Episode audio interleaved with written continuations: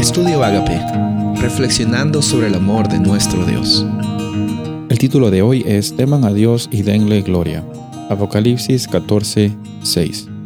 Vi volar por en medio del cielo a otro ángel que tenía el Evangelio eterno para predicarlo a los moradores de la tierra, a toda nación, tribu, lengua y pueblo, diciendo a gran voz temer a Dios y darle gloria porque la hora de su juicio ha llegado y adorad a aquel que hizo el cielo y la tierra, el mar y las fuentes de las aguas.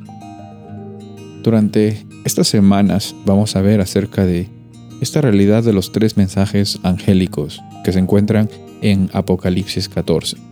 Apocalipsis 14, como ya dijimos, habla acerca de prácticamente los últimos momentos de la tierra y la necesidad que existe de que se implemente la justicia, de que exista misericordia, de que las personas conozcan de las buenas noticias, las buenas noticias que tú y yo sabemos, que hay salvación en Cristo Jesús. Y en este proceso obviamente va a haber un llamado a, temer a Dios y a darle gloria.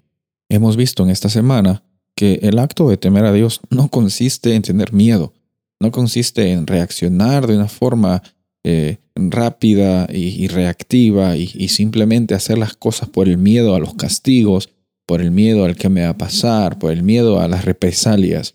Y muchas veces eh, actuamos de esa forma con Dios, teniéndole miedo de que si es que hacemos las cosas mal nos va a castigar, pero ese no es el temor que la Biblia habla, ese no es el temor que, que Dios eh, eh, está pidiendo de ti. en realidad el temor es una experiencia natural que viene cuando reconocemos que el Espíritu Santo está en nuestros corazones transformándonos.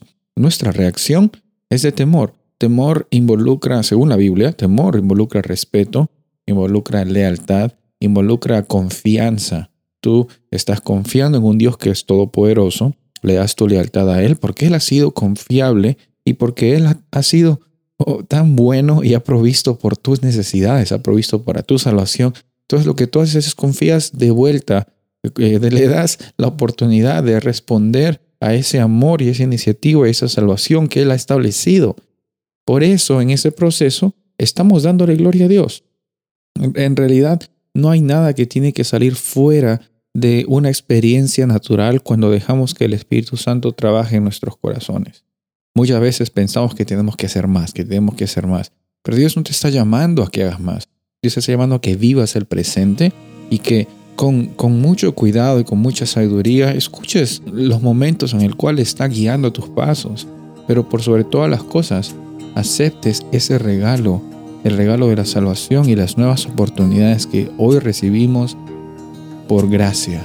Y por gracias que somos salvos. Y por gracias que tememos a Dios. Por gracias que confiamos en Él. Por gracias también que glorificamos su nombre en los altos y en los bajos. Soy el pastor Rubén Casabona y deseo que tengas un día bendecido.